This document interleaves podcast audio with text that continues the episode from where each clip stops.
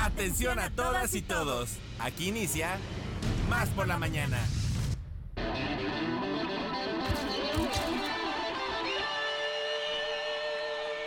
Más por la mañana. Un día como hoy, pero de 1847, nace Alexander Graham Bell, científico, inventor, logopeda británico, quien patentó el teléfono en Estados Unidos.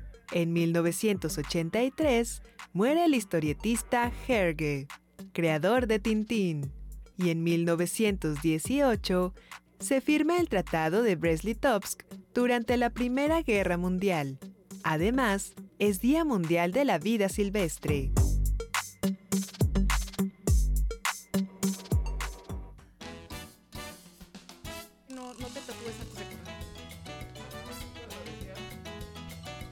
Eso decíamos que muy buenos días, ¿cómo están ustedes, amigas, amigos? Nos da mucho gusto que ¡Uh! nos acompañen hoy en Más por la Mañana, ya es viernes, y nos da de verdad mucho, mucho gusto que estén aquí con nosotros. Yo soy Ileana Quiroz y me acompaña como siempre mi compadre Alejandro, Alejandro, Alejandrísimo. Enríquez. Ahora sí, ya nos estamos escuchando. Ya saben ustedes, amigas, amigos, que los duendes de repente cibernéticos nos causan algunos errorcillos por ahí. Les damos la bienvenida nuevamente. Soy Ileana Quiroz. Qué bueno que nos acompañan el día de hoy aquí en Más por la Mañana. Y bueno, por supuesto, me acompaña mi compadre, mi amigo. Vaya, ¿qué les puedo yo decir? Alex Enríquez, que bueno, ya está. Pacer cochinero. fit. Un, exactamente, mi, mi- mi compañero del Pacer Cochinero, así es que bueno, pues nos da de verdad mucho gusto que estén aquí con nosotros. Gracias por eh, pues permitirnos acompañarles Claro en sus sí. hogares. ¿Qué tal? ¿Cómo están amigos? Muy buenos días. Bueno, pues estamos bien contentos de estar con todos ustedes cerrando semana religiosamente en esta su revista radiofónica Más por la Mañana. Muy contento porque sabes que las personas que ya forman comunidad de este espacio, bueno, por ejemplo, nos mandaron mensaje 8.34 de la mañana. Eso es y dice así, hola, buen día, eh, pueden mandar saludos para el plan de San Luis, Oaxaca. Para la familia López González y bueno, piden una canción de August, de August Antonio. ¿no? Entonces, pues ahí está eh, el saludo para la familia López González. Dice, escuchando, es eh, que nos están escuchando junto a Matías Romero, Oaxaca. Les mandamos un saludo muy afectuoso, amiga. Y no nada más a ellos, sino a los 212 municipios de la entidad veracruzana y a los 8 estados donde llega esta señal a través de la FM. Así es, les mandamos un abrazo de viernes muy veracruzano para que, bueno, pues puedan empezar su mañana con mucha, mucha energía. Y bueno, pues queremos decirles a todas aquellas personas que todavía no se ponen en contacto con nosotros que nos pueden llamar al 2288 42 35 07 y al 2288 42 35 08. Lo decimos despacito porque Sí. ayer nos escribía Mari y nos decía, es que lo dicen demasiado. Sí, no, despacito, Mari. Entonces va de nuevo, 22 88 42 35 07 y 22 88 42 35 08. Y WhatsApp por la mañana para que nos manden un mensajito, regálenos una foto, díganos cómo está la temperatura ya en su municipio, porque aquí en Jalapa de nueva cuenta va a ser un, un día bastante, bastante soleado, eh, caluroso y bueno, por eso eh, me gustaría hacer una, algunas recomendaciones eh, de los parroquiales. Hay que mantenerse hidratado, amiga, es lo que Protección Civil está dando a conocer. No se expongan mucho al sol en cuanto a periodos prolongados, tengan mucho cuidado. Si es posible, usen sombrilla por los rayos eh, solares que están muy fuertes y utilizar también eh, protector solar. Son Protector solar, señores y señoras. Sí, los dos. y niñas, porque Sí, siempre todos. este, como que dicen, no, yo no necesito el protector No, solar. y, claro y que además, sí. ¿sabes qué, amigo? Amiga, para los que son amantes de. De, de los de las mascotitas como mi hijo Emiliano que vamos le- que baje el sol para que también lo- los perritos no se lastimen porque Claro. la, la superficie la calle Claro. suele eh, calentarse mucho. Evitar golpes de calor, Eh, además. ¿no? golpes de calor y además sabes qué que sus huellitas este sus gomitas también se les lastiman. Tienes entonces hay que hay que tener mucho cuidado. Oye le mandamos un saludo muy afectuoso al buen Miguel Cooper que dice mucho éxito para la carrera del domingo abrazo a Miguel Cooper y Araceli Cooper. Muchas gracias. Gracias chicos, qué nervios, eh, todo un éxito, Sí, ya se acabaron los folios, seremos 600 más este uno que otro invitado a esta carrera de 7 kilómetros, amiga. Así es, y bueno, pues también queremos decirles que si nos quieren escribir al WhatsApp pueden hacerlo al 22 88 42 35 07. Recuerden, es el WhatsApp más rápido del oeste. ¡Ajua! Ajua. Y en redes sociales nos pueden encontrar en Facebook, Twitter, Instagram, TikTok. TikTok. Y bueno, pues nada más hace falta poner arroba Radio Más RTV y ahí encontrarán todo el contenido de Radio Televisión de Veracruz y de Radio Más. Y por la magia del internet nos pueden sintonizar a través de Tuning Radio o www.radiomás.mx. Ahí estamos para- trabajando para todos ustedes. Saludos hasta Mérida, Yucatán, donde nos, nos escucha Pepe. Se enamoró de nosotros en, em, en Acayuca, en Veracruz, trabajando. Y bueno, pues ahí nos está escuchando. ¿Quién es el día de hoy su santo, mi queridísima Ile Quiroz? El día de hoy eh, le estamos felicitando y le estamos mandando un abrazo con mucho cariño a todas aquellas personas que llaman por nombre Emeterio y Anselmo. Así Para es que todos bueno, ellos pues un fuerte abrazo para ustedes. Claro que sí, y bueno, pues invitar a las personas para que se comuniquen con nosotros, ya lo saben, cualquier cumpleaños, aniversario, divorcio, separación, arrejuntamiento, estamos aquí para servirle. Pues hay que decirlo, amiga, Pues es sí, viernes. pues sí, pues exactamente. El cuerpo lo sabe. Oigan, y bueno, pues el día de hoy que tenemos para ustedes, bueno, pues como siempre, las eh, secciones de todos los días, noticias, tenemos deportes. Vivos, Este, exactamente, Vivos tenemos a nuestros colaboradores este, muy, muy, muy queridos y valorados como Fernando Córdoba del Instituto Superior de Ujú. Música del Estado de Veracruz, que hoy viene con grandes invitadas especiales. y además por ser marzo nos va a hablar del mes de la mujer, eh, de un evento, un concierto musical muy, muy, muy importante. Pues vamos a tener información como siempre cultural con la cartelera Ale Ramírez y bueno, también eh, tendremos eh, como invitados musicales eh, a la música de Son Jarocho con grandes amigos como Wendy Cao, Tacho Utrera y Patricio Hidalgo que en unos momentos más estarán en esta cabina. A mí ya me late el corazón, como no se pueden imaginar de la emoción que estarán aquí con nosotros estos grandes amigos y que además, bueno, los, los, los queremos y los Claro. admiramos muchísimo. Bueno, pues si les parece bien, empezamos este programa diciéndoles que Somos Radio Más, somos más por la mañana y así comenzamos.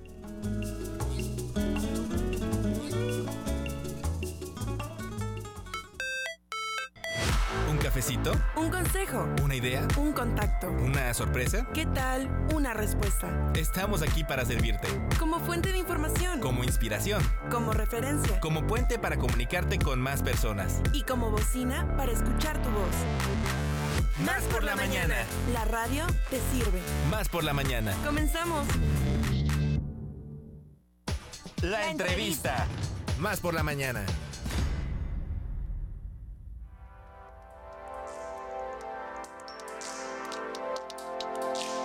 Bueno, pues queremos decirles que nuestra entrevista de hoy, saben que está muy cercana al corazón de muchas personas. Claro. Porque cuántos de nosotros y nosotras no hacemos esta eh, actividad de coleccionar Sí. cosas que realmente se vuelven muy importantes y que nos acompañan a lo largo de nuestra vida y que incluso muchas veces hasta le pasamos este gusto a nuestros hijos. Lo hijas. heredamos, sí, claro. Efectivamente. Bueno, pues ¿qué creen? Que está con nosotros Emanuel Salas Chablé, él es presidente del club Hot Wheels de Jalapa.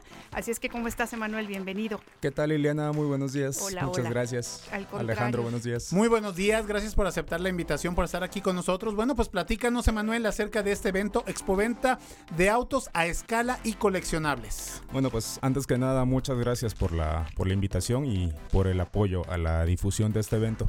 Bueno, pues los invitamos este domingo 5 de marzo, en punto de las 11 a.m., en el salón de la, en la Casa del Agrónomo. Perdón, que está ubicada ahí este, en la calle Ernesto Ortiz Medina, junto al cuartel de bomberos, Ujú. entre Avenida Orizaba y Avenida, y Avenida Jalapa. Sí, porque luego a veces se pierden y preguntan, ¿es el de la Avenida Jalapa o el que está por Arco Sur? Ah, ¿no? ajá. Pero es ahí entre Avenida Jalapa y Avenida Orizaba. Pues estamos invitando a todo el público en general a que nos acompañe a, a este evento. Es un evento con causa social. Ujú. Lo estamos haciendo a favor del albergue Ateca.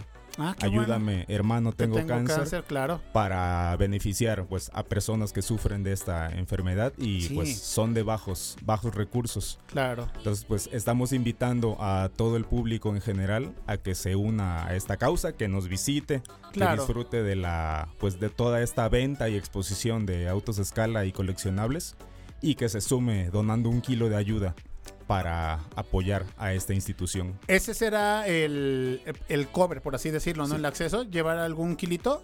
Bueno, la ¿O entrada es entrada libre? Es entrada libre. Ah, es, ok. Es un evento totalmente sin Gratuito, fines, sí, claro. sin fines de ningún lucro y pues se exhorta a la, pues a la ciudadanía a Claro. que asista y que done voluntariamente. Muy bien. Oye, Manuel, yo soy muy chismosa, tú disculparás, soy muy preguntona. Cuéntanos cómo empiezas tú en el mundo de coleccionar autos. ¿Lo tienes de herencia o más bien No fue algo que pues Adquiriste. Fue, fue un hobby que, que nació desde pues desde niño aproximadamente desde 1992. Pues, estaba en sexto año de primaria. Entonces pues ahí empezó ese ese gusto por por coleccionar desde muñequitos, figuras, pues en esas épocas eran muy comunes los promocionales de las famosas cajitas de Sonrix Claro. y todo Sí, sí, sí. y todo eso. Entonces ahí fue que con ese tipo de promocionales fue que empezó el gusto por la colección. Ya de ahí pasamos pues, a los autos a, a escala y algunas otras pues figuras este, de acción, de caricaturas de esa época. que, Oye, qué pues, padre. Fíjate, nuestro compañero Omar Montes, él colecciona los Playmobil. Ah, excelente. No, igual yo también los tengo por ahí algunos. Oye, ¿cuántos carritos eh, de Hot Wheels tienes en, en tu colección personal y cuántos a escala? De Hot Wheels, pues aproximadamente unos unas 2000 piezas aproximadamente. Oye, ¿y los tienes en su caja o los tienes eh, fuera de ya abiertos? Ya los de las dos. últimos- no, ya los tengo, las tengo dentro de su caja. Ya, Claro. algunos pues con los que jugué de niño pues sí quedaron. lógico. Y los tengo ahí pues de, de recuerdo. Y de los sí. colección de los escala, ¿cuántos carritos tienes? Fíjate, bueno, yo solamente colecciono escala 1.64 de los pequeñitos. Ah, ya, ya, ya, ok. Pero igual hay muchos compañeros del, del club que sí coleccionan diferentes escalas de, de coches. Muy bien. Desde- Oye, háblanos un poquito del club porque por ahí nos pasó un pajarito que están de aniversario. Pues este año Cuéntanos. cumplimos 10, 10 10 años, años. De, de haber, de haber creado el, el club Hot Wheels Jalapa, que fue el primer club que se fundó dentro del estado de, de Veracruz. Entonces, pues desde el año 2013, pues Ujú. nació esa, esa inquietud de juntarse, compartir el hobby y pues no pensamos que 10 años después íbamos pues a seguir en este pues en este movimiento del coleccionismo. Oye, a mí me da mucha curiosidad saber, entonces, por ejemplo, tienen a lo mejor sus reuniones y ¿qué hacen? ¿Llevan sus piezas nuevas? ¿Las comparan o a lo mejor reparan? ¿Qué hacen? Este, ¿Qué hace el club? Sí, pues desde el objetivo principal primero fue juntar, mostrar colecciones, pues intercambiar y conforme pasaron los años pues fueron creciendo los, pues fue, fue creciendo el evento, fue creciendo el club y pues empezamos a invitar vendedores, tanto locales como foráneos. Entonces pues es la oportunidad para pues mostrar, intercambiar e ir haciendo crecer las, las colecciones tanto de los miembros del club como de los coleccionistas que nos visitan y de público en general. Oye, ¿y y a dónde han ido en cuanto a eventos ustedes? Como Club Jalapa, eh, representando al estado de Veracruz, ¿han ido a eventos nacionales, internacionales, expectativas que tengan ustedes?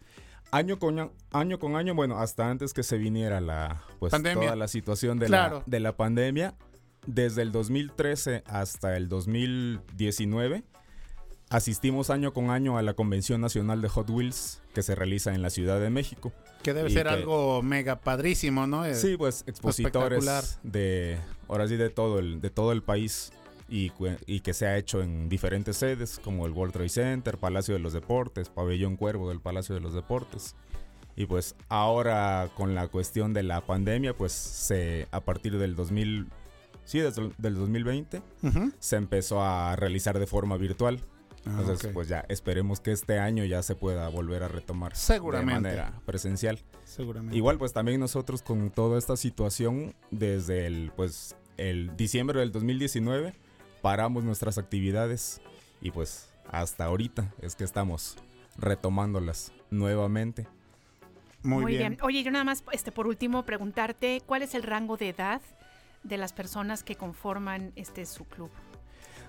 Los miembros del club pues van desde los 30 hasta los tenemos miembros que pues ya pasan de los 60 años. Ujú. Ahora sí que no hay, no hay edad para, para el coleccionismo.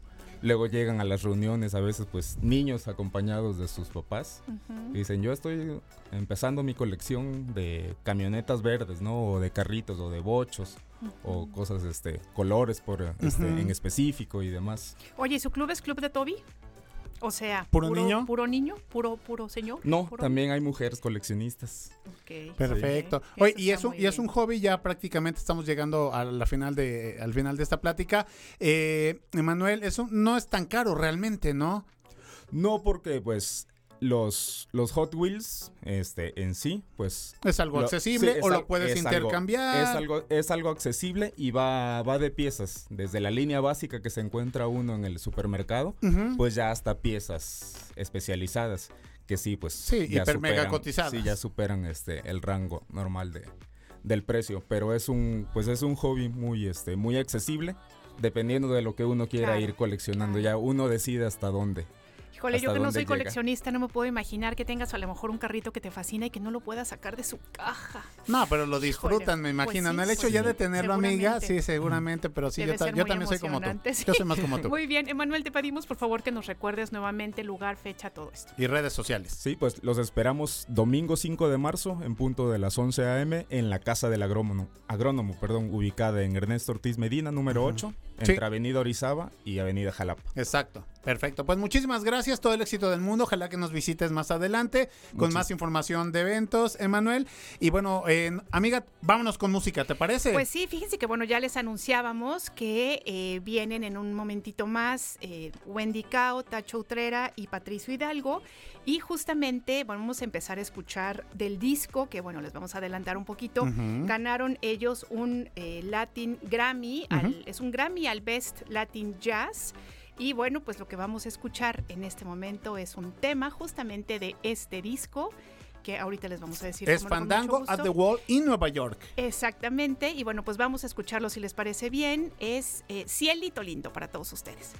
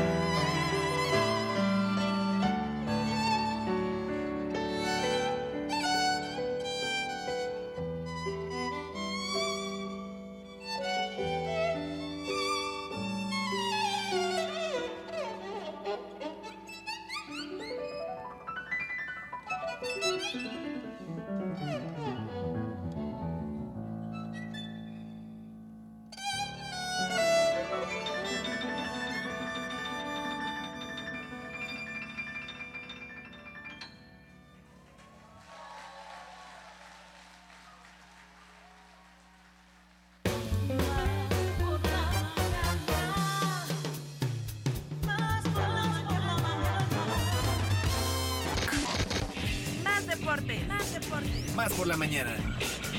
más deporte. Más por la mañana.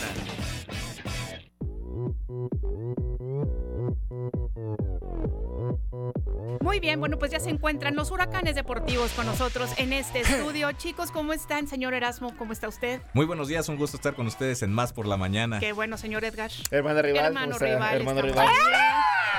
El animalejo ese. Que traigan el raid. Ah, no, sí, sí, sí, que nos traigan ahí el DDT. El DDT. ¿Cómo son? eh? ¿Cómo son? Qué- qué. Tu selección de chistes. Ay, bueno, fue el chiste chiste de, la- Ah, de- bueno, de muy los, bueno, de los bueno. chivas. Oigan. Perdonen. Pues ha llegado falta de ya. humor, de verdad. Estamos eh, en cuenta regresiva, Iliana. Esa es Mi la producción. Ahí está, muy bien. Ahí está. Hermano Águila, El chiste chin. a todo Me, el me siento como auditorio. bailando Charleston con este Sí. ritmo. Porque la carrera de RTV ya está a la vuelta de la Ya esquina. llegó, ya, está, aquí, Pásele, pásele, llévelo, llévelo. Exactamente. Pues ya ni llévelo, ¿eh? Porque ya se Ya. acabaron No, las inscripciones. usted ¿sí? venga, usted venga y viva la fiesta con Y si no nosotros. le gusta, le damos otro. Échale Exactamente. dos. Disfrútelo porque el día de mañana la entrega de kits ya con obviamente con la boleta, con el recibo, lo que se les entregó vía electrónica por los que se inscribieron en, en la página de tiempo oficial. A partir de las 11 de la mañana. ¿Qué incluye ese chip, señor? Bueno, eh, Digo, el kit. el El kit, kit. El bueno, es la playera hermosa, preciosa. La conmemorativa, la Que vecchia. usted ya la tiene tatuada en la piel, ¿verdad? Sí. De colección. Hablando de la tiene- coleccionistas. Y luego me la daban, pero Se le encarnó, se le encarnó. brutal, pero bueno. Eh, confeccionada perfectamente para la mujer, confeccionada para el hombre. Ah, muy bien. Estilizada. Por eh, artistas el modelo, mexicanos, sí. Exactamente. La medalla que está maravillosa, de verdad. por Está la preciosa, cantidad- ¿eh? Por el costo de la inscripción, se llevan una playera y una medalla Muy de excelente calidad, se los juro, se los juro, no se van a arrepentir, van a disfrutarlo, se van a emocionar al momento de tener su kit en la mano. El chip, se les va a entregar un chip electrónico que al final de la carrera tienen que entregar. Sí, que supuesto, regresar, que claro. regresar Sí, ese porque eso es es parte principal para que les manden el, El tiempo. Sí, para que usted que se va dedicando a esto, o si usted ya tiene tiempo en esto, pueda medir sus tiempos, ¿no? Se les va a poner en el tenis, ahí en el, en el cordón. la agujeta. Ahí se les va a poner y ya al finalizar lo tienen que entregar. Se van a hacer, por supuesto, acreedora a todo esto. Y Por supuesto, su número. el número, la seguridad durante el recorrido, va- por supuestamente, eh, por supuesto va a estar todo vigilado por el tránsito del Estado, Protección Civil. Un saludo a mis amigos de Tránsito del Estado que nos apoyan en la gran todo, carrera de todo de está ya bien organizado para que usted corra, disfrute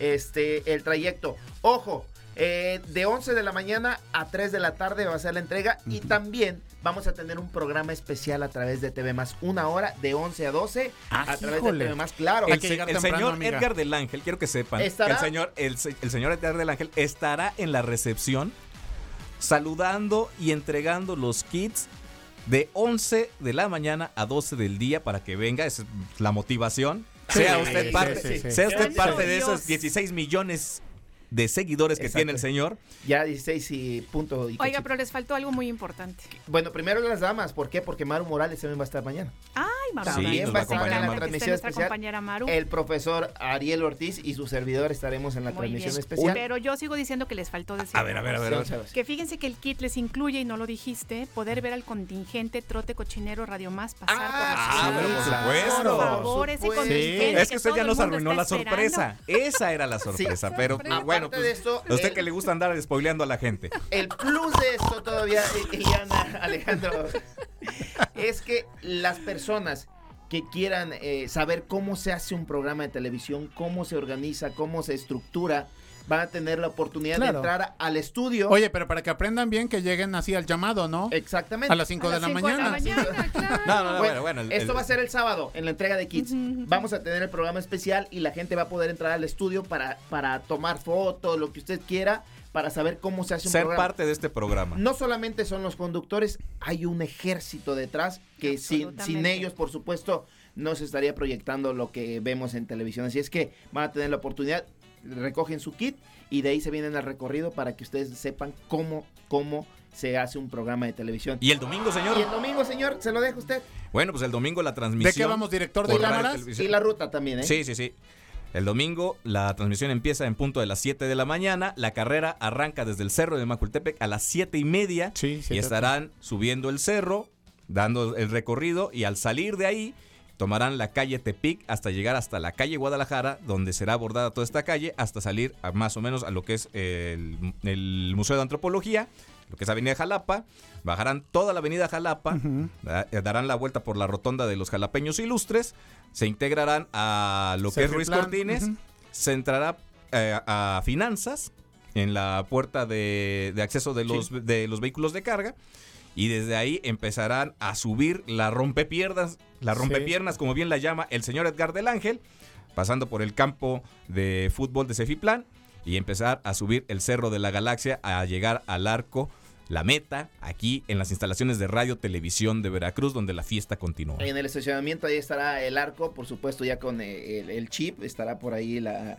es- El, tapete. tapetito. tapete electrónico que te marca exactamente Ti, ti, el- ti, ti. eh, tu llegada. Así lo- como cuando te sacas las cosas del supermercado, ¿no? Exactamente, chillar. Ah, pero. Exactamente pero yo salgo y empiezo a mover la mano así, rapidísimo y no lo detecta. Ya lo vi. Eso eh, está vi, muy bien. Ya lo vi. Oigan, pero bueno, hay, hay dos entradas al cerro del Macuiltepetl, no sé si lo saben. Sí, claro. sí, claro. ¿De qué sí. lado tenemos que estar? De la de los jugos. de la de Exactamente. los jugos. De la de los jugos, La principal, la de, la de todos los días. La de todos los días. Y otra cosa que, bueno, el señor Alan García va a estar allá en el arranque de la carrera. Él va a dar el banderazo inicial. Muy en temprano, desde las 5 de la mañana, el señor Alan mañana. García va a estar ahí chambeando, ¿eh? Magno López estará eh, ubicado Frente a eh, la normal frente a la veracruzana. normal Frente a la normal Ahí veracruzana estará. también. Y obviamente todo el recorrido de la carrera será transmitido totalmente en vivo. El maratón de la Ciudad de México lo tiene, No. también lo tenemos nosotros. Quisieran, Eso pero está no. Quisieran. muy bien. Tenemos puntos Siempre invitados, jamás igualados. Bueno, Eso. se va, va a estar por acá Ramos Herrera Zabaleta, va a estar Abel Oliva, que es el ganador de la primera edición, que es Ajá. Ramos, y Abel Oliva, que es ganador de la tercera edición. Jaime González Buganza no podría estar en la carrera porque tiene competencias importantes. Ujú. Él es triatleta y tiene competencias en, en- en este momento. Pero bueno, ahí está todos los pormenores. Los invitamos, por favor, la emoción, qué transmisión a partir Ya Los esperamos, eh. de las 7 de la mañana por TV Más y también por Radio Más. Así es que Perfecto. Oigan, pues ayer ¿Qué pasó? terminó la espera, los convocados de la selección Ah, nacional es verdad. Ya. de Para Diego enfrentar a Surinam. a la un partidazo, eh, A la potencia. partidazo. Bueno, No, hombre. a la una de la tarde fue la rueda de prensa, estuvo por ahí este estuvo ¿Diego eh, Coca? eh, estuvo Diego Coca, El señor Ares de Parga. Ares de Parga y estuvo por ahí Jaime Ordiales El señor también. Jaime Ordiales, que por ahí se rumora que va a salir. Sí, Pero sí, es sí. rumor. Sí, porque Rumor. ya John de Ah, Luisa según. ya no va a buscar la reelección y a partir de mayo pues se retira. Yo creo que va a estar efectivo. Va a estar organizando parte de, de- de la logística rumbo a- al mundial, ¿no? Que se va a celebrar acá en México. Ya que nos Bueno. deje planchado el camino. Porteros, Exacto. los porteros. Eh, Memo Ochoa, que lo encaminan hacia su sexto mundial. Así, de, así lo, lo estamos Sexto vislumbrando nosotros. mundial, Sí. Por favor, quítese los pompones. Bueno. Deje de andar de porrista. Carlos Acevedo, bueno, el Salernitana, está Ochoa ahorita ya en Italia. Eh, Acevedo, que está en el equipo de Santos. Y Antonio, eh, Toño Rodríguez. Pepe Toño Rodríguez, que es la Tijuana, sorpresa de del la Xolos. convocatoria. Él ha vivido proceso, por supuesto, con selección, campeón centroamericano. Él ha tenido un proceso por ahí también. Los defensas. Israel Reyes de las Águilas del la América. Néstor Araujo también de la, eh, de la América. Héctor Moreno de Monterrey. Jesús Gallardo de Monterrey. Guillermo Sepúlveda es de las Chivas Rayadas de Guadalajara. Kevin Álvarez de, Pachuca. Jesús Angulo, también eh, buen jugador. Julián Araujo del Barcelona, del Barcelona B. Bueno, lo está entrenando con el primer equipo. Jorge Sánchez también está del Ajax. César Montes, que ahora está en España. Eh, Ujú. Johan Vázquez. Novedad Cachorro. porque en Eh, todo el proceso de Martino, Johan Vázquez nunca estuvo. No figuró. Está ¿Y cuando estuvo no jugó? Y muy buen partido se mandó contra el equipo de, de- De la de Roma. Roma. Está Gerardo Arteaga, que también está en Europa. Medios, Luis Romo, que siguen dándole la oportunidad del Monterrey. No gusta. Eh, Ponchito González, que se la ganó a pulso, muy buen jugador, que está haciendo goles y está marcando diferencia con el equipo de Monterrey. El Piojo Alvarado, que no sé por qué lo llaman. Fernando el Nene Beltrán de las Chivas Rayadas del Guadalajara. Carlos Charlie Rodríguez del equipo Cruz Cruz Azul. Uriel Antuna también Cruz de Azul. Cruz Azul. Marcel Ruiz, este jugador, buen jugador que inició con Querétaro, ahora pertenece a las filas de los Diablos Rojos del Toluca. Muy buen jugador con muy buena calidad. Eric Sánchez, también del equipo Pachuca. Luis Chávez de Pachuca. Diego Laines, El factor. factor Laines, que Diego Coca lo trajo a México, lo pidió para Tigres y ahora lo, lo- lo tiene también en la selección mexicana. Pues sí, al- Oigan, algo tenía que hacer con él, ¿no? Claro, Grupo para que Pachuca, cuadre ¿eh? acá. Grupo Pachuca está figurando, mucha gente pensaba que por no haber entrado en esta en este comité, Sí, señor, no pero a ver, a ver, a ver. Que, pero- que no quedó Almada. Sí, Ajá. pero contra Surinam y Jamaica, digo, pues vamos Sí. a llamar a. Y los pues no a cualquiera, pero Sí, hay más chance, ¿no? Llamó a varios eh, eh, jugadores del grupo Pachuca, muy bien, cachetada con guante blanco dirían. Bueno, Sebastián Córdoba, Edson Álvarez, Eric Sánchez, delanteros. Chucky Lozano, Orbelín Pineda, que anda muy bien allá en, En Grecia. Allá, allá en mis tierras, sí. Ta- Pollo, Henry Martín, que es el goleador de la liga en estos momentos. Roberto de la Rosa, jugador de Pachuca, que también muy buena calidad. Eh, Raúl Jiménez del Wolverhampton. Y ¿Y será? Santiago Jiménez. Santi, Santi. vaya. Hay, hay- hay varias este, pues dudas sobre la convocatoria, porque por ejemplo, mientras vemos a un eh, eh, eh, Víctor Guzmán con Chivas El que, le anda, Poncho que que le anda hizo falta, rompiendo, ¿no? ¿no? aparece en la no, no convocatoria. Y sí, Romo, que no anda tan bien. Sí, ¿no? Exactamente. Mi humilde opinión. Yo Eh, no sé nada. Raúl Jiménez, no sé si ya está recuperado de su lesión, lo vimos en el Mundial, no tenía forma, no tenía... Sí, no, este, no, no andaba, no andaba. seguía lesionado, entonces no, no sé por qué la Jornada convocatoria... 10, señor. ¿Perdón? Jornada 10. Ah, ahorita se la damos, como no, con mucho gusto. De volada, Además, amigo. arrancamos el día de hoy con el De Mazatlán volantín. de Ileana. Quiroz de toda la vida. Mi Mazatlán. Que enfrentará al Cruz Azul a las 7 con 5 minutos el día de hoy. Necaxa enfrentará a la misma hora a los Tigres, mientras que Tijuana estará enfrentando al equipo del Atlas. Para mañana sábado eh, a las 5 de la tarde, León enfrentará al Atlético San Luis.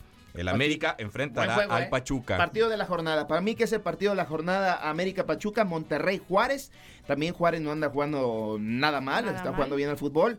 Eh, frente al Monterrey a las 19 con 10 minutos. Guadalajara Santos también se perfila para hacer buen Sí, encuentro. buen juego. Mañana a las 21 horas con 5 minutos. Pumas Puebla para el domingo a las 12 del mediodía. Eh, Querétaro Toluca cierra la jornada número 10 a, a las 19 horas con 5 minutos. La Muy bien. Número 10 de la Liga MX para que por supuesto viva los partidos porque estarán interesantes estos encuentros. Perfectísimo. Tenemos tiro. ¿Hay frase, jovenazo? Eh, ¿Motivadora? Sí. Eso es todo. Además es para todos los que van a participar dudó, en la pero carrera. No, más ¿eh? bien era para. Pásame la pausa guitarra, para por decir favor. un sí. Aquí tiene usted su guitarra. Muchas gracias. Ya está afinada. Eso es todo. En do. Ahí está. Ahí está. Muy bien, gracias. Gracias. Si te levantas decidiendo lo que quieres dar frente a lo que vas a recibir, te conviertes en una persona más exitosa. O en otras palabras, si quieres ganar dinero, tienes que ayudar a otro a ganar dinero también. No, qué bárbaro. Ahí está. No, bueno. No, con eso Es un no voy a sentir los 7 kilómetros, ¿eh? Efectivamente, fue estoy preparado. la La rompepiernas. Me declaro me voy a listo. sentir como si estuviera yo en las nubes. Exactamente. Exactamente. Inspiración que nos dura hasta el lunes. Van Exacto. subiendo, van subiendo y la frase de Edgar y le Sí, no. Sí, sí, Le sí, sí, meten. sí. Sprint. Sprint. ¿Qué vaya. dijo Edgar el viernes? ¿Qué dijo Edgar el viernes? Ah, de veras, lo del dinero. Vámonos. Lo del dinero que hay que pagar. Ah, sí, Bueno, el chicos, premio. Chicos, Muchísimas gracias. actividades Regresamos. Y que siga creciendo la comunidad de del Ángel. Qué bárbaro. Absolutamente, vaya. ¿Qué puede usted hacer para evitarlo? 16 Nada. millones y contando. Más uno. Más uno. Más uno. Gracias, excelente Gracias, fin chicos. Los esperamos. Gracias. Pausa, Muchas amiga. gracias. Nos vamos a un corte. ¡Volveremos! Regresamos. Arriba América. Sentido común con sentido del humor. Más por la mañana. En un momento regresamos. ¿Cuándo te sientes más al tiro? Con más energía, más claridad. Mm, más por la mañana. Estamos de vuelta. Por la mañana. 2288 42 35 07. WhatsAppea con nosotros. WhatsApp en cabina. Más por la mañana.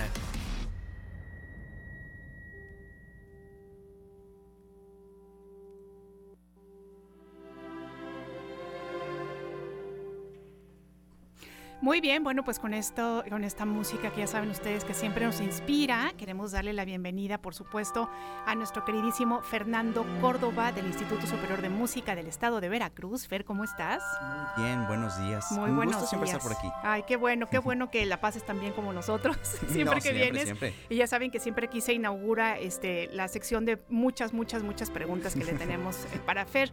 Y bueno, queremos decirles, amigas, amigos, que el día de hoy Fer no viene solo. Hoy vienen acompañándolo unas solistas que están empezando a tener una, un desempeño increíble que estamos además muy, muy orgullosos y orgullosas de ellas. Así es que les damos la bienvenida a Paulina García Barna Hernández. Pau, ¿cómo estás? Hola, ¿qué tal? Muchas gracias por la invitación. Al Me da mucho gusto estar aquí. Qué bueno, Pau, bienvenida. Y Muchas también a Ruth gracias. Manzano. ¿Cómo estás, Ruth? Hola, mucho gusto. Muy feliz de estar aquí. Gracias bueno. por recibirnos. No, pues al contrario, con mucho gusto. Oye, bueno, hoy vamos a platicar, como siempre, este, mis preguntas favoritas. hoy vamos a hablar sobre cómo se organiza una orquesta sinfónica. Así es, realmente vemos cómo está una orquesta sinfónica siempre que la tenemos enfrente, pero no sabemos cómo está todo detrás, ¿no? Son casi 80 músicos, a veces 90 músicos, y hay obras que son más de 100 músicos. Entonces, ¿cómo se puede organizar una orquesta para tocar una hora todos juntos y que no haya que uno se va antes, que otro se va después? Bueno, pues la orquesta está dividida por roles. El primer rol que tenemos y el más importante es el del director. El director es esa persona que se encarga de dirigir esta música, la conduce. También lleva el tiempo. Sabemos como tal que algunas obras eh, son lentas, otras más rápidas, pero el director decide qué tan rápido y qué tan lento. Entonces él es el que toma esa decisión. También indica la entrada de algunos grupos instrumentales o familias, cuando van a entrar los violines, por ejemplo, hay algunas partes de algunas obras en los, las percusiones.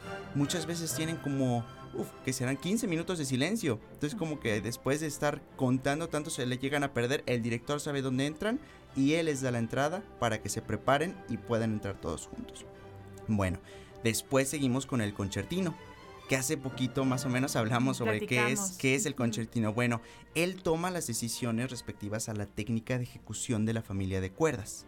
Esto quiere decir que si todos hemos visto, por ejemplo, eh, cuando vamos a algún concierto, que si los violines tienen sus arcos todos hacia arriba, todos hacia abajo, él es el que decide hacia dónde van a ir los arcos, en cuál reponemos, en cuál lo mantenemos y de esta manera todos los arcos van a ir iguales.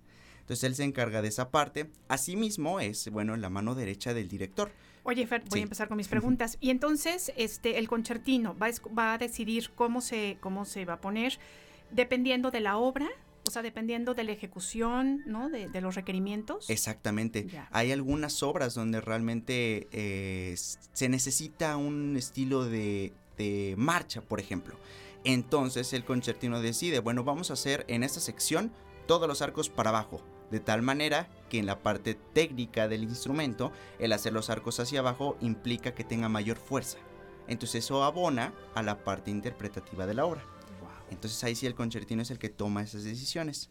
Asimismo, el concertino es una parte importante porque tiene solos. Hay algunas obras orquestales que tienen solos que, implican mayor eh, destreza, habilidad, porque pues bueno, aunque todos tocan juntos, hay veces en los que son solistas, pequeños solistas dentro de la orquesta, y bueno, el concertino es el principal solista incluido en una orquesta, entonces también implica un grado de complejidad mayor. Seguimos adelante y el siguiente es el asistente de concertino. Este mismo está junto al concertino y él lo apoya en cualquier necesidad que tenga, ya sea pasar estas, este, estas indicaciones a los otros músicos o en su caso de que el concertino llegue a faltar, él también puede sentarse en el, en el lugar del concertino y tomar su lugar. El concertino siempre va a estar más cerca del público. Así es, es el que está en el lado derecho, exactamente a la izquierda. De ahí seguimos con el principal de sección. Los principales de sección igual están sentados a la derecha en cada una de las secciones, por ejemplo, violín segundo, viola, cello, contrabajo, flauta, en cada familia de instrumentos hay un principal y su papel es principalmente estar de la mano o estar pendiente de lo que diga el concertino. Entonces el concertino se comunica solo con los principales. Él les pasa las indicaciones, él les dice cómo va a estar, se pueden reunir para poder planificar y ya el, principal de sección lo comunica a su asistente del principal, que es el que está a la izquierda. Y ya él se lo comunica a la sección entera que son todos los músicos que están atrás. Y entonces, por ejemplo, algunas veces entiendo que cuando los músicos hacen sus solos, el director los señala para que se levanten y se les reconozca, ¿no? Eso lo entiendo. Así es. Pero también, por ejemplo, algunas veces durante un concierto, algunas personas se levantan, o sea, el, director escoge que se levanten como para agradecer y ellos son los asistentes, etcétera? No. Muchas veces sí, ah. pero dependiendo. ¿Por qué? porque estos principales de sección son los encargados de hacer los solos de las obras. Digamos, si hay una obra que tiene un solo de violín segundo y de violín primero y un solo de flauta, los principales son los que van a hacer estos solos. Son como que los que tienen esta responsabilidad mayor, entonces es cuando les pide que se levanten para darle el agradecimiento. Porque entonces sí tiene que ver con los solos. Así es, efectivamente también tiene que ver con los solos. Ahí la llevamos. bueno, también un punto muy importante dentro de este eh, armado que tiene la orquesta es que todos los músicos que están del lado izquierdo son los que van a cambiar la página y los que están del lado derecho van a continuar tocando. De esta manera, pues no hay como que un, quien cambia la página, llega al borde de la página y ahora quién le va a hacer. Y de repente los dos meten la mano y se les cae el atril y entonces la desgracia. Así es, entonces siempre va a ser el que está en el lado izquierdo quien va a cambiar la página de la partitura. De asimismo, también va a ser el que hace anotaciones. Que si tenemos que hacer arcos para abajo, que si tenemos que poner algún número para alguna digitación, es el de la izquierda. También lo puede hacer el de la derecha, pero el que está más al pendiente es el de la izquierda. Entonces tenemos ya los asistentes, los principales y bueno, si seguimos un poquito más adelante también tenemos otros eh, que son muy importantes. Tenemos al bibliotecario. ¿Quién es el bibliotecario? Es la persona que va a estar al pendiente de qué obras se van a interpretar, buscar la música en el archivo y prepararla para que todos los músicos la tengan en su lugar el día del ensayo y el día del concierto. Entonces de esta manera el bibliotecario está de la mano con el director porque el director también, un punto importante, es quien decide el repertorio, quien decide lo que va a tener la cartelera de conciertos. Entonces sí, es muy, un papel muy importante. Imagínense que, que llegamos al, al ensayo de la orquesta como músicos y no está la música.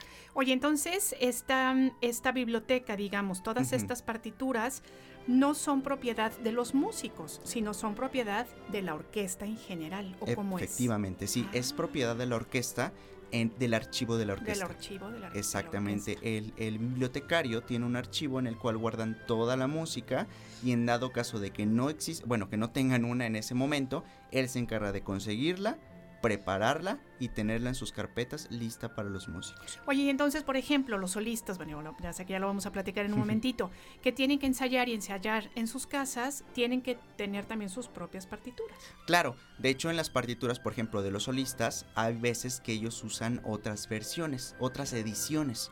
Esto dependiendo por las digitaciones, en dado caso de que sean instrumentos de cuerda, digitaciones que tengan, que les agrade más, que ya hayan sido revisadas por otros músicos, este, pedagogos que se encargan de esta parte, o en su defecto, una que sea más legible, o, entonces ya eso lo deciden los solistas para ver cuál les conviene más. Claro que ya después van a revisarlo con la parte de orquesta para ver si coinciden algunas cosas.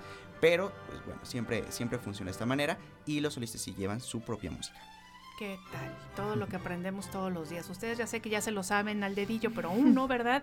Que además yo le cuento a Fer que, bueno, yo desde niña voy a la orquesta sinfónica. Si yo hubiera sabido en e- lo que ahora sé, seguramente lo habría disfrutado tres veces más, ¿no? Sí, ya se, se puede ver todos los movimientos y bueno, ya está haciendo este, está cambiando la página y que este está haciendo tal cosa.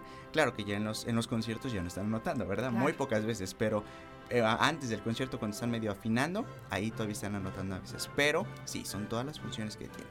Ya para, bueno, para finalizar un poquito de los más eh, sobresalientes, por así decirlo, porque bueno, de los roles de la orquesta son un montón. Realmente hay mucho personal que está detrás de una orquesta, eh, administrativamente y musicalmente. Pero uno de los que están atrás de la orquesta administrativamente es el jefe de personal que el jefe de personal se encarga ya de los, de los asuntos relacionados con los músicos, se encarga también de la parte de ensayos con el director, está dentro de esa parte administrativa, pero también musical. ¿Cuál podrían ser los asuntos de los músicos? ¿A qué te refieres? ¿A permisos? o cosas Exactamente. así? Permisos que necesiten, aunque por cuestiones de jerarquía sí se le tiene que avisar al director y todo, pero bueno, por esa cuestión sí se, se manejan también con el jefe de personal, quién va a ver la parte de permisos o que si necesitan algún trámite o que si necesitan cualquier cosa ya administrativa, lo pueden ver con el jefe de personal. Y es muy, muy interesante porque también lo piensan, bueno, donde sea pasan cosas, ¿no? Pero eh, el- un punto que también hace el director es solucionar conflictos, pero claro. conflictos musicales. Claro. ¿A qué voy con esto? Cuando, por ejemplo, digamos que los violines eh, empiezan a tocar eh, las cuatro estaciones, por ejemplo, y los chelos dicen, no, es que aquí me gusta más lento, que porque aquí necesito más sonido, es el director quien soluciona esos conflictos musicales y deciden, no, ¿saben qué? Vamos a hacerlo así, lo unificamos y él es el que tiene la última palabra. Entonces sí, el director tiene que tener este conocimiento amplio de todos los instrumentos para poder pues saber cuestiones técnicas. Claro, y eso explica, fíjense, cuando por ejemplo dicen, ay, es que a mí me gustan mucho, hablemos de las cuatro estaciones, sí, pero a mí me gusta escucharlo con el director tal, ¿no? Ay, pero es que hay otra versión genial, entonces te puedes sentar toda una tarde a escuchar un movimiento, pero tocado y dirigido, bueno, tocado por tal orquesta y dirigido por tal director porque le imprime, porque en algunas partes es un poquito más lento, porque en otras partes hay más profundidad, entonces, qué impresionante, porque bueno, quienes no, no sabemos mucho pensaríamos que bueno, pues se toca y ya, Siempre ¿no? igual. Sí, no, Y no, no. claro que no. Y, y- y, eh, hablando de las cuatro estaciones en ese punto específicamente, es una parte que se nota mucho, porque hay muchos directores que les gusta tocar las cuatro estaciones de una manera muy libre. muy muy libre y es completamente comprendible porque realmente estamos haciendo referencia a este viento, a este, este sol, esa pesadez, entonces no, pues aquí hay que tocarlo no tan limpio, hay que tocarlo como que muy pesado, muy tanto. Y hay otros directores que dicen, vamos a tocarlo muy medidito, muy exactamente como viene y todo. Y es válido también. Entonces el director es el que decide qué versión de la obra es la que vamos a realizar. ¿Qué tal? Todo lo que aprendemos en esta sección. Muy bien. Y ya por último, dentro de todos estos papeles que encontramos, ya tuvimos solistas, ya tuvimos, bueno, solistas dentro de la orquesta, ya tuvimos director, ya todo. Hay uno extra que acabamos justamente de hablar, que es el solista. El solista, bueno, el solista no forma parte como tal de una orquesta, no siempre está. Hay veces que sí. Hay solistas que se mantienen una temporada con una orquesta y están ahí pues prácticamente eh, viviendo cerca de la orquesta, por así decirlo, y se van a viajes durante un mes, por ejemplo, de gira con la orquesta. Entonces están esos solistas, pero también hay solistas que llegan un- una semana, eh, hacen sus ensayos, concierto los viernes o el sábado y se van a viajar a otro lugar. Entonces los solistas que son son estos músicos que también tienen un papel muy importante, son los músicos que tocan obras complicadas, obras que requieren gran destreza física, técnica y mental más que nada. La mayoría de los solistas eh, interpretan de memoria conciertos que llegan hasta los 30 minutos, ¿Qué tal? 40 minutos y si hablamos de notas, uff, quién sabe cuántas notas son, pero se lo aprenden de memoria. Es por eso que dicen que la parte de la música ejercita mucho esta, esta memoria, porque sí son muchísimas notas que hay que aprenderse que dónde va a estar más bajito, que dónde va a estar más rápido, que dónde hay que esperar a la orquesta, que dónde vamos a hacer tal cosa, todo eso de memoria. Y bueno, es por eso los solistas tienen esta gran responsabilidad. Oye, ¿qué te parece entonces si ya platicamos ya con nuestras solistas? Porque Así bueno, ya la semana pasada nos adelantabas que el 8 de marzo se hará el concierto Mujeres en la Música. Esta es la segunda edición Así es. de la Orquesta Sinfónica Juvenil del Estado de Veracruz. Y justamente ya les contaba yo que están con nosotras Paulina García Barna Hernández y Ruth Manzano. Chicas, ahora sí, por favor, cuéntenos su experiencia. ¿Quién empieza? Quien quiera. Ruth.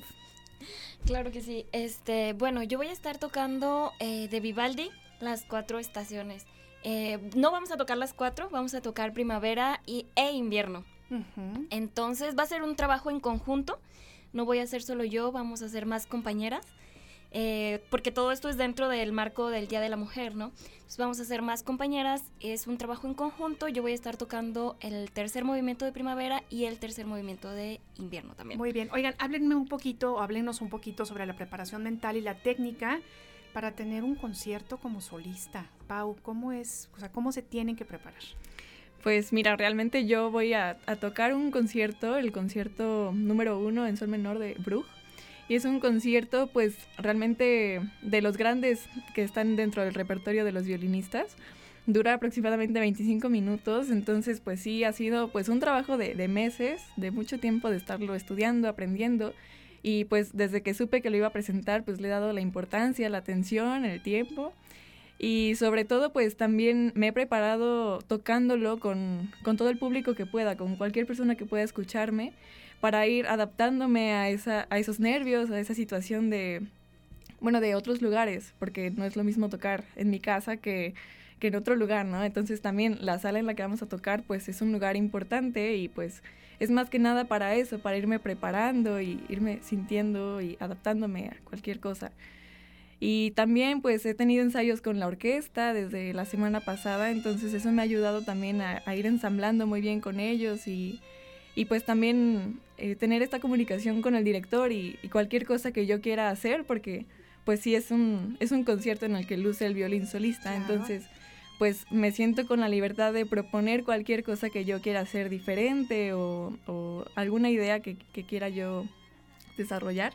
Entonces, este, pues ha sido un trabajo así bonito que, que me emociona mucho y, y, pues sí ha sido una experiencia muy, muy grata. Muy bien. Y cuéntame un poquito, Paulina, de esto de este concierto tiene tres movimientos, ¿verdad? Sí. ¿Cuál es tu favorito? La verdad es que el segundo, el segundo es un movimiento lento, es un adagio, pero tiene un tema muy, muy sensible, pero muy profundo también, es muy emocional. Y la verdad es que a mí me encantan las obras románticas, entonces este, este movimiento la verdad es que es muy pasional y, y todo esto que tenga que ver con estos temas, con resaltar los sentimientos, la verdad es que me encanta y, y sí lo disfruto muchísimo, este movimiento del adagio. Oye, y en el caso de las estaciones de Vivaldi, cuéntanos un poquito sobre la imp- la importancia del soneto. Claro, este soneto es de mucha ayuda para la escucha. Vivaldi quiso representar estos elementos de cada estación eh, y este em, soneto ayuda mucho a la escucha a imaginar y poder tener en mente lo que Vivaldi realmente quiso expresar con eso. Genial. Es, muy importante esa parte porque si nos ponemos a pensar, aunque no vamos a tocar, bueno, no se va a tocar el verano, no sé si sintieron el calor de ayer, cómo estuvo. Bueno, es específicamente lo que quería representar Vivaldi, ¿no? El verano es un movimiento muy pesado y es como ese pesado que sentimos el día de ayer, donde a subirse al camión o subirse al coche o ir caminando está un poquito muy, muy pesado. Y, y Ruth, cuéntanos, ¿qué, ¿cuál es tu movimiento favorito de, de ese, de ese concierto de Vivaldi? El, mi, mi favorito es el tercero de invierno. Es un este es un movimiento que tiene muchos elementos y que quiere decir bastantes cosas. Ese tener miedo en el hielo, el viento abrasador del Es como muy invierno. profundo, ¿no? Sí, exacto, pero también tiene sus partes calmadas, ¿no? Eh, Vivaldi quiso representar ese correr en el hielo mientras se rompe, pero tú corres a la casa para estar a salvo, ¿no? Entonces llega una parte donde es más tranquila, donde puedes sentir esa paz de estar en casa y después un viento abrasador horrible, ¿no? Entonces me gusta mucho esa parte, esos contrastes de emociones que en un movimiento pequeño los representa y se pueden sentir muy bien. Híjole. ¿Saben qué? Que me, emociona mucho escucharlas porque, o sea, yo, por ejemplo, que por supuesto no sé ni el 5, este, punto 5% por cien- por ciento de lo que ustedes saben, pienso en ustedes tan jovencitas como solistas, ¿no? Y yo diría, híjole, yo estaría muerta de nervios, ¿no? Y en cambio las escucho hablar y les escucho esta emoción por las obras que van a tocar y cómo se, o sea, cómo, cómo conectan, ¿no? Este, con lo que quieren decir los compositores, que de verdad las imagino disfrutando muchísimo el momento. O sea, seguramente se les van a olvidar que estaremos ahí en el público viéndolas, ¿no? Y ustedes estarán entregadas a su música. Mira, de verdad, de verdad me pongo chinita. En Sí, serio me da ojalá que mucha sí. emoción. Así va a ser, Pau, así va a ser. Pero hablando de nervios, ¿siente nervios? Como músicos sabemos que es algo muy, muy, muy intenso, ¿no? Estar frente al público a una cantidad, a este teatro principalmente, que es el Teatro del Estado, Claro, claro. la sala grande, este, muchas ya personas, me más de mil personas. Entonces, Dice, no me ayudes, compadre, ¿no? Sí. ¿sienten nervios en este, en este concierto? Sí, pues claro que sí hay este sentimiento de nervios. Es, es entre nervios y emoción. O sea, claro que, que los nervios también ayudan a estar consciente, de estar presente en el momento, porque si no, pues no, no sentiríamos ninguna emoción. Pero sí, pues creo que hay que aprender a, a canalizarlos y también eso puede ayudar a tener una, una muy bonita experiencia, una buena interpretación y pues dar lo mejor de nosotras. Claro. Y seguramente lo que les pasará es que a lo mejor en el momento, ¿no? De salir al, a este, al, al escenario, a lo mejor en ese momento va a ser el nervio, pero en el momento en el que empiece la música, se les va a olvidar, chicas. Así, así Sí. va a ser. Claro. Pues qué emoción. ¿Qué, qué- qué se- qué- qué sienten ustedes? Porque la, la, OSGEP, esta orquesta de gran trayectoria musical, tiene más de, más de 10 años, más de 15 años que tiene una trayectoria con grandes solistas que ha tenido. ¿Qué, qué sienten ustedes ser solistas de esta gran orquesta? Pues eh, realmente sí es una gran oportunidad. Estoy muy agradecida por, por tenerla porque apenas estoy igual empezando mi carrera en los primeros años y sí es una muy buena oportunidad la que estoy teniendo. Y sobre todo porque como dices, sí es una orquesta con gran trayectoria y pues es una motivación realmente para seguir pues estudiando, echándole ganas y dar siempre lo mejor y pues comprometerme con lo que hago, siempre ser dedicada y, comprometida. Porque sí, al ver que ha tenido también muy buenos solistas, pues sí es una, una motivación, es una inspiración y la verdad que sí estoy muy contenta. También es divertido en, en cierta parte porque la orquesta pues ha pasado por varias generaciones y ahorita la generación que está pues también son compañeros de la escuela o amigos, entonces se crea un ambiente muy bonito y la verdad que estoy muy contenta al estar tocando ahí.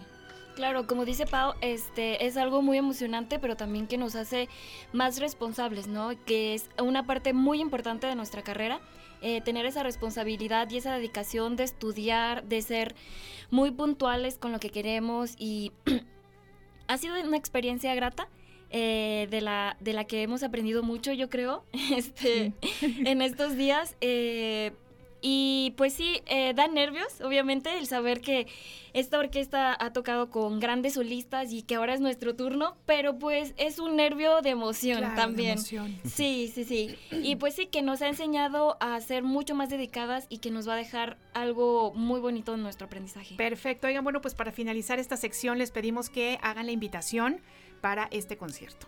¿Quién, quién, quién lo dice? ¿Quién lo dice? Pau. Pues bueno, sí, los invitamos a todos a acompañarnos el próximo jueves 9 de marzo a las 19 horas en la sala Emilio Carballido. Ah, yo me equivoqué, teatro. dije 8, ¿verdad? Sí. Discúlpenme, 9 el de 8 marzo, es, el- perdón. el 8 es el Día de la Mujer, Claro, pero el claro. concierto es el jueves 9 a las 19 horas en el Teatro del Estado. Entonces todos están muy invitados y ojalá que puedan acompañarnos en este día muy especial y grande para nosotras. Claro que sí. Fer. Sí. También vamos a tener, bueno, para com- contarles un poquito de, de este repertorio, va a ser la obertura en do mayor de Fanny Mendelssohn. Con eso entramos, abrimos el concierto. Después el concierto para violín 297 del catálogo Riom, eh, El invierno de Vivaldi. Y el concierto para violín 269, eh, que es la primavera de Vivaldi. Y cerramos con el concierto número uno para violín de Max Bruch. Y en este, bueno, ahorita nos acompañaron estas dos grandes solistas, pero también van a estar otras solistas.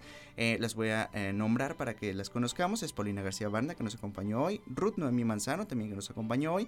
También va a estar Cristina del Carmen, Paula Luengas, Juanita Elizabeth y Diva Amanda Hernández. Perfecto, muy bien. Los boletos van a estar a partir del 6 de marzo en la página del IBEC. Ahí Muy van a poder encontrarlos, es entrada totalmente gratuita.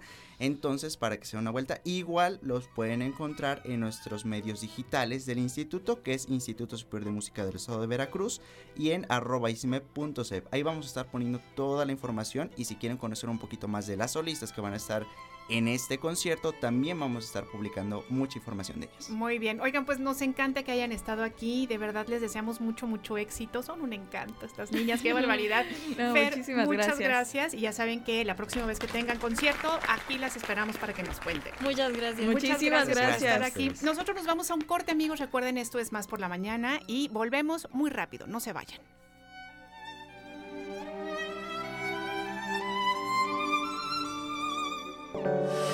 ¿Cuándo te sientes con más capacidad de raciocinio? Más por la mañana. En un momento regresamos. Una nueva versión de nuestra comunidad es posible. Más por la mañana. La radio te sirve. Estamos de vuelta. Más noticias. Más por la mañana. Carlos Zamora Informa. Más noticias. Más por la mañana. Con el pago a 292 beneficiarios concluyó de manera oficial el pago asistido de pensiones para adultos mayores de la Secretaría de Bienestar en Coatzacoalcos. El evento estuvo encabezado por el gobernador de Veracruz, Cuitláhuac García Jiménez, quien recordó que este apoyo es un derecho constitucional que no puede ser reducido por ley, sino al contrario, irá incrementando año con año. El Comité Estatal de Manejo de Fuego reporta la atención a cinco incendios forestales activos en Veracruz, así como la liquidación del incendio registrado en el Cerro Rancho Viejo de Nogales. Se trata de siniestros ubicados en Chocamán, Tequila, La Perla, Tehuipango y Maltrata, todos atendidos y vigilados por la Secretaría de Protección Civil Estatal. Carlos Candelaria López, director general de las oficinas de pasaportes de la Secretaría de Relaciones Exteriores, informó que a partir del mes de marzo los bancos deberán aceptar el pasaporte mexicano como identificación oficial, además del INE y otros documentos como la cédula profesional. El funcionario aseguró que el pasaporte es más confiable que una credencial de elector, pues dijo que hasta el momento no tienen reportes de falsificación, por ello los bancos deben estar seguros de que no les harán fraudes por medio de este documento. Integrantes del Colegio de la Frontera Sur, Centro Público de Investigación coordinado por el Consejo Nacional de Ciencia y Tecnología, anunció el hallazgo del segundo agujero azul más profundo del mundo ubicado en la bahía de Chetumal, Quintana Roo. Dicho agujero azul fue nombrado Tam Ya del maya agua profunda y cuenta con una profundidad de 274 metros y 13.690 metros cuadrados de superficie. Hasta ahora el más profundo es el agujero Sansha Jongle ubicado en China con 300 metros bajo el nivel del mar.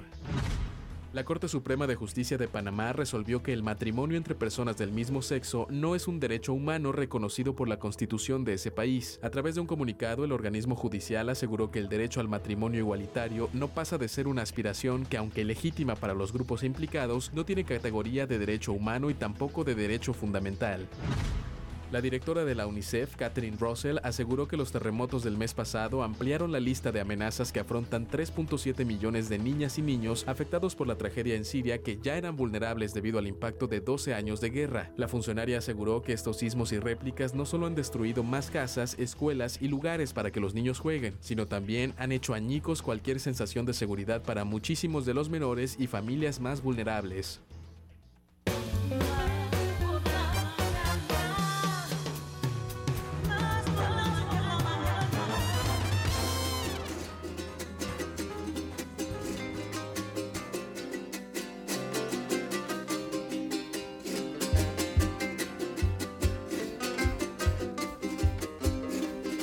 Te has preguntado cómo sería un día sin dolor de espalda? Porque ahora es posible. Acaban de revelar el gran secreto de cómo eliminar los dolores de columna y articulaciones. Uno de los mayores expertos en columna de Estados Unidos dio a conocer un método para acabar de una vez con el dolor de espalda, sin necesidad de tomar medicamentos, hacer cirugías o pagar tratamientos caros. Él hizo una revelación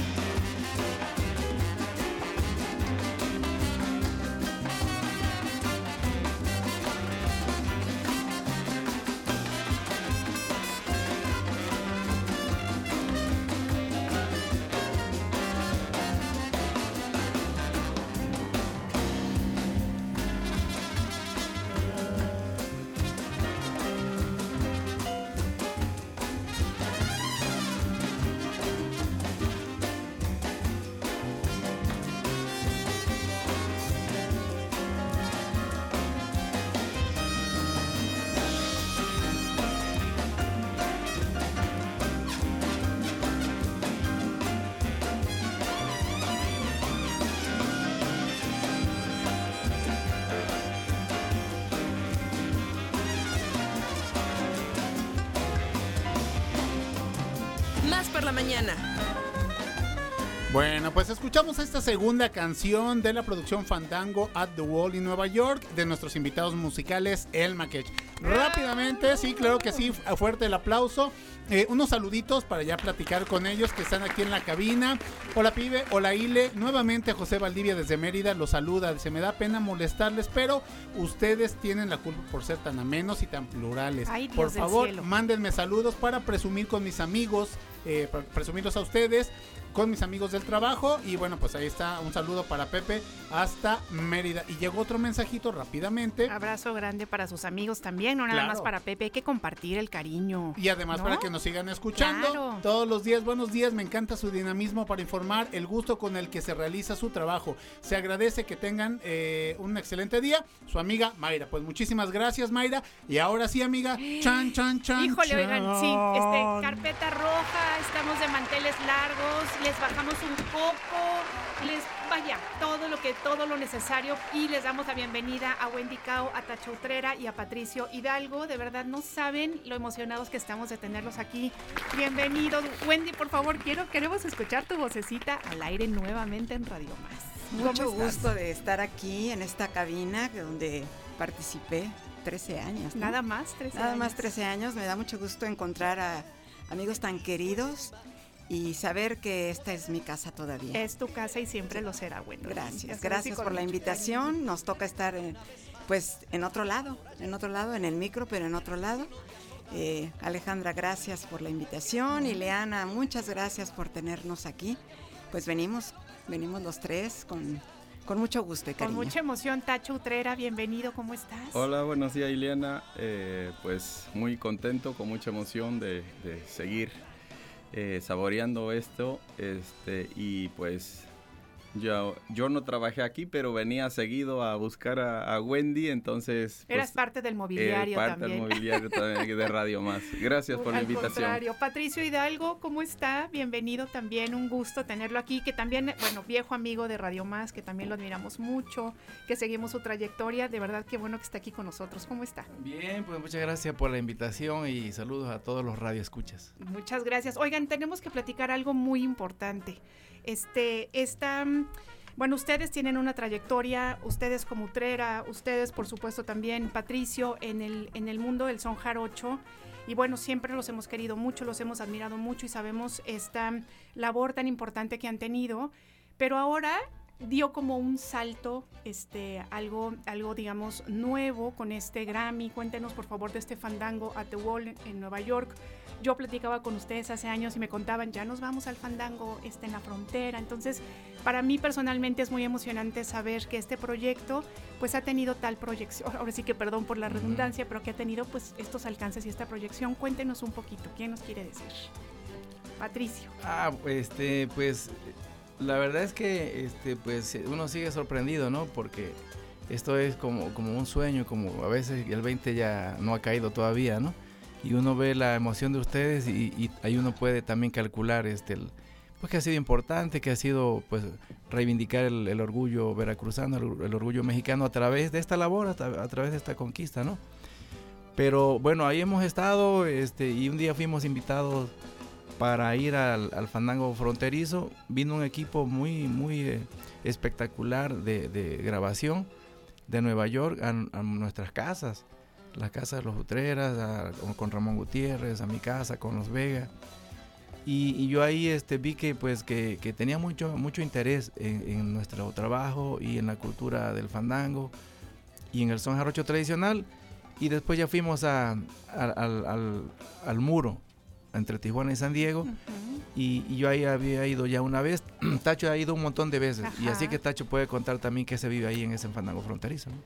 Tacho, cuéntanos. Pues mira, eh, es algo muy bonito, muy espeluznante a la vez porque es eh, la alegría y la frustración de, no eh, estar con, tus compañeros jaraneros, como acá en Veracruz libremente, que los fandangos son de, un solo lado, ¿no? Entonces allá hay que poner dos tarimas, una de cada lado y zapatear uno allá, el otro acá y es una pues un choque de emociones eh, pero pues eh, la, la adicción al fandango, venir de una tradición, yo creo que eso hace que uno siga yendo y se siga sumergiendo más en esta tradición que pues yo creo que es lo que a mí me pasó. Yo fui seis años consecutivos y, y yo patrocinándome mi- mis gastos, eh, solo me daban hospedaje, amigos allá, entonces este, en el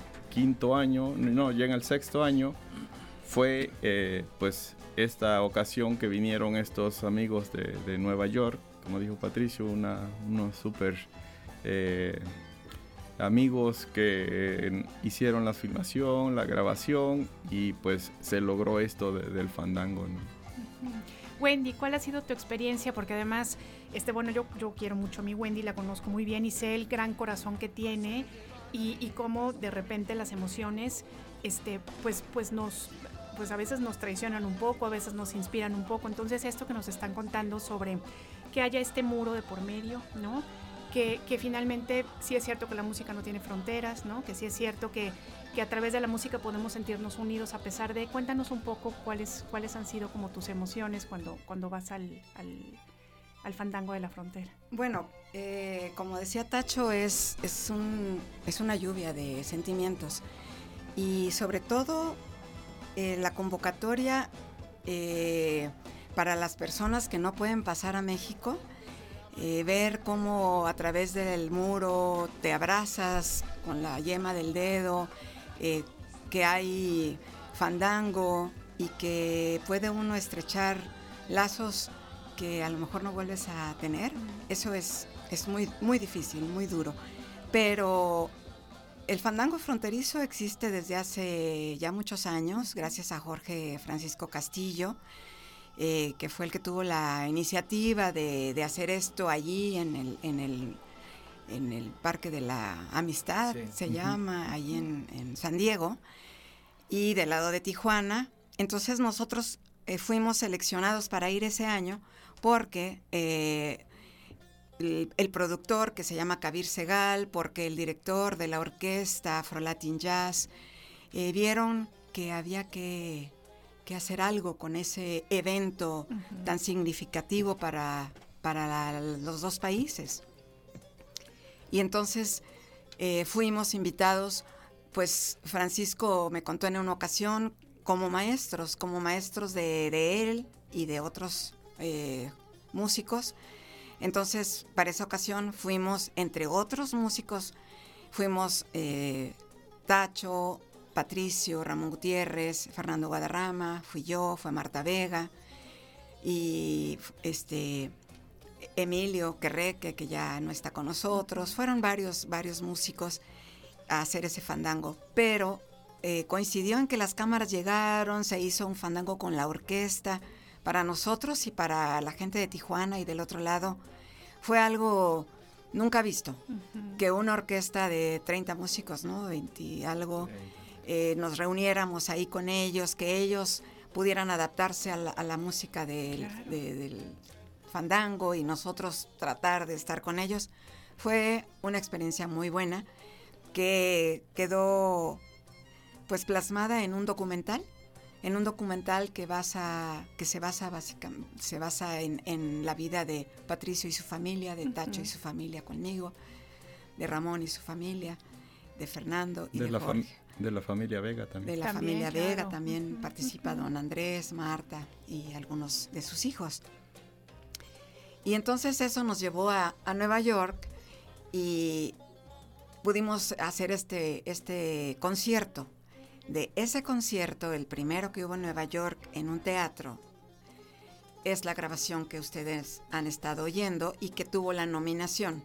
El disco, eh, apenas ahora en el verano pasado, tuvo la nominación para el Grammy. Para el Grammy. Para el Grammy Internacional. Internacional, claro que, bueno, por supuesto que tener un Grammy latino es, es bonito, pero bueno, el hecho de que sea un Grammy, ¿no?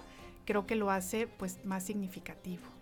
Bueno, es que la, la infraestructura que pusieron, yo supongo que merecía eso, Claro. tener un premio de largo alcance, porque sí, La orquesta tiene un gran reconocimiento, tiene varios Grammys el, el director de la orquesta, el, el- Productor. el productor tiene varios Grammys. Entonces, bueno, nosotros somos eh, una parte privilegiada de, de hacer equipo con ellos y de que nos nominaron y a la primera nos premiaron. Eso y nos todo. premiaron como un colectivo, como maestros, siempre nos trataron con una dignidad esperada, ¿no? Nos pusieron al frente, claro. no nos usaron como este, ahí los jaraneros, ahí pónganse atrás, no, siempre estuvimos al frente mostrando nuestra música y ellos haciendo música con nosotros y nosotros con ellos. Muy bien. Oigan, y bueno, cuéntenos, después de eh, tener esta proyección, ¿qué piensan ustedes o qué, qué resultados hay? ¿Hay a lo mejor nuevos proyectos? Hay, cuéntenme un poquito sobre qué, qué ahora sí que antes y después del, del Grammy. Pues seguirnos rifando la vida, ¿eh? esto no cambia mucho. Pues no hay que engañarnos tampoco, es decir, es- pertenecemos a un mundo cultural, no, no es un mundo comercial. Claro. Entonces nos debemos siempre al fandango, a nuestro que- quehacer creativo, eh, el compromiso por seguir este, expresando esa palabra útil, eh, seguir escribiendo versos que se bailan, que se tocan en los fandangos. No hay que perder el piso, no hay que perder este, pues la esencia. eh, y, y yo también creo que este, pues es un honor para los gringos que, que, que estén, que empiecen a consumir son jarocho Desde luego. de- en esa forma. Es decir, nosotros nos sentimos eh, muy satisfechos, pero también para ellos debe ser una cosa, este, un- una, una cosa nueva, una sensación, algo, al- alguna sensación deben tener este, los que tuvieron que ver con los que tienen que ver el comité que, pone la academia para calificar los trabajos, ya se quedó con un conocimiento del son jarocho, del fandango. Y yo decía este, ahí, en, ahí en, este, Los Ángeles, que, el son jarocho pues tuvo este premio hermanado con, el, con el jazz latino, con el afro latin jazz de, de, ¿no? Eh, todavía falta que se reconozca al 100% y que un disco de puro son jarocho puro nada son más. jarocho. Y eso, eso sería para mí, yo lo comentaba con Ramón también. O sea, mi sueño dorado es que este, inmediatamente un disco solamente de son jarocho pueda conquistar el Grammy y mi sueño dorado también es que ahí donde estuvimos, donde cantó Carlos Vives, por ejemplo, ahí se haga un fandango, un día, ¿no? Ahí dentro de la academia, dentro de toda esa entraña, ¿no? En, en la, en la misma entraña de la academia, hacer un fandango. Yo creo que hay que trabajar mucho. Claro, pero la semilla ya está puesta. Exactamente, sí. ¿no? Ya el camino ya empezó. Exacto. Entonces, este, pues ha sido muy valioso y, y nos da gusto porque es un homenaje a, a tantos eh, viejos, viejas, cantadoras, jaraneras, jaraneros, bailadores. Ahora la mujer tiene mucha participación. Antes solamente los hombres eran los que tocaban, las mujeres bailaban. Ya cambió la cosa y es un homenaje también a la incorporación masiva y, y más o menos reciente de la mujer y a nuestras familias, como decía Wendy, ¿no? Y Tacho también, bueno, a mi padre, que, que él fue mi músico allá en Apicita, eh, eh, también para él, porque él fue mi maestro de poesía y de música. Yo ya fui a verlo y le dije que, que era para él, ¿no? Acabo de estar en Apicita con mi papá y él no sabía lo que era un Grammy, de hecho Claro. no, no tiene mucho conocimiento o conciencia de eso, pero ya le expliqué y le dije que era para él, ¿no? Qué bonito. Oigan, bueno, pues es momento ya de despedirnos. Yo quisiera que se quedaran con nosotros este, toda la semana, toda, todo, de aquí al, al lunes, que pudiéramos seguir haciendo programa.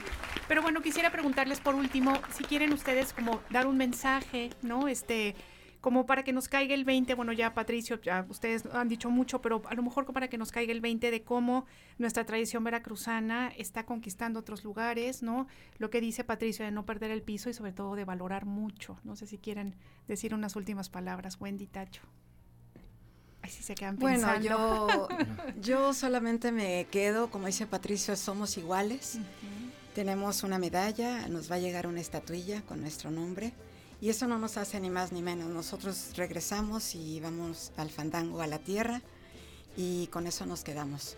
Si alguien nos eh, se une a este premio, con mucho gusto es para todos ustedes y sobre todo en nuestro caso y en el mío, pues para mi padre y para Esteban Utrera. Claro que sí. Tacho, Pues, eh, bueno, antemano agradecer a ustedes eh, por el programa este y como decía Jorge Castillo, hay que cacaraquear esto porque es un logro este, merecido por, pues eh, digo, no exactamente en mi familia, pero bueno, ya son como en la de familia de Patricio, varias generaciones tocando el son jarocho y de repente por pura suerte este eh, nos invitan a este fandango, se logra el Yo no Grammy. sé si es por pura suerte, Tacho Utrera, ¿eh? No lo sé. Mucho trabajo. Claro, Bueno, por supuesto. Claro, mucho trabajo, pero eh, hay, hay mucha gente que también tiene muchos años eh, en esta tradición y, y pudieron haber sido ellos, ¿no? Entonces, en, esa, en ese aspecto sí fue de suerte que nos convocaron a nosotros. Como dice Jorge Castillo, este nos tomaron como referente, como maestros que, que- que hemos eh, transmitido nuestra música, ¿no? Entonces, pues, este, muy agradecidos con la vida por, por este premio y va para todos los jarochos, los que quieran. Claro que sí, sí, Patricio. Vine algo a compartir a Radio Más muy temprano. No me dejarán mentir porque mentir no es muy sano. Que ahora pueda decir que el Grammy es veracruzano. Eso es todo, bravo. Oigan, pues de verdad nos encanta que hayan estado con nosotros. Como lo dijimos en un inicio, Wendy, esta es su casa y siempre lo será. Los agradecidos somos nosotros de que hayan venido a compartir con nosotros esta experiencia que tuvieron. Ya saben que estos micrófonos son de ustedes. Cuando Muchas quieran, aquí estamos para ustedes. Y bueno, pues no sé si me acompañarán ya a despedir este programa. Se acaba ya, pero nos vamos a despedir, por supuesto, con una canción de este disco que estamos hablando, Fandango at the Wall in New York, o sea, Fandango en, el, muro. en Nueva York.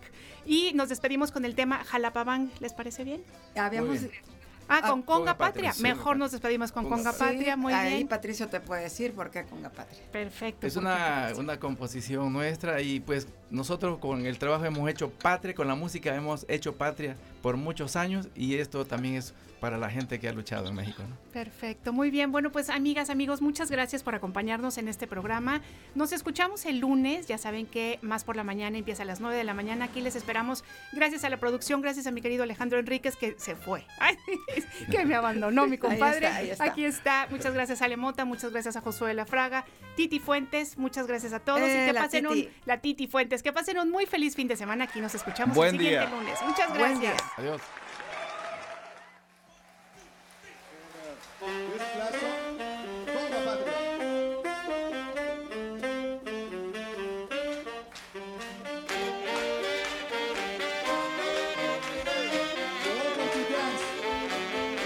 Más por la mañana.